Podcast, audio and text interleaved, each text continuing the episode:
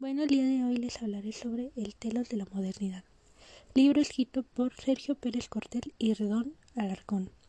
Para empezar con este libro hay que definir telos, que es el fin, la finalidad de lo moderno.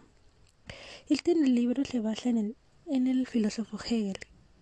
¿Quién fue Hegel? Hegel fue un filósofo que en el cual, es, en cual su corriente filosófica comprende las ideas de lo real.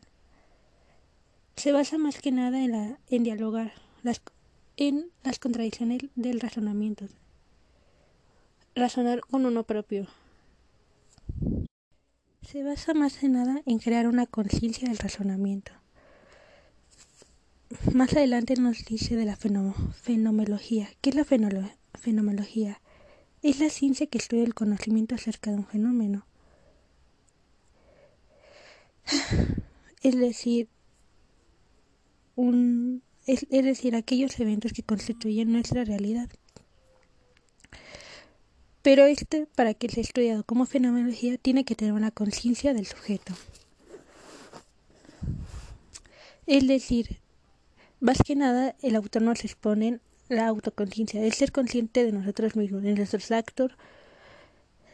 Y de aquí viene el espíritu, en el cual se lo asemeja con la existencia humana.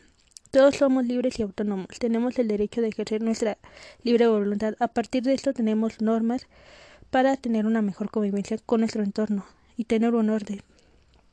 Tropezaremos, pero esto es parte del aprendizaje. Nos habla más adelante de la desigualdad, que es aquella que nos atenta con la que nos atenta contra la condición humana, en el cual provoca el desorden. Por lo cual, en esta, como ya se había planteado anteriormente, nos basen normas, pero estas mismas a veces generan una desigualdad entre la sociedad.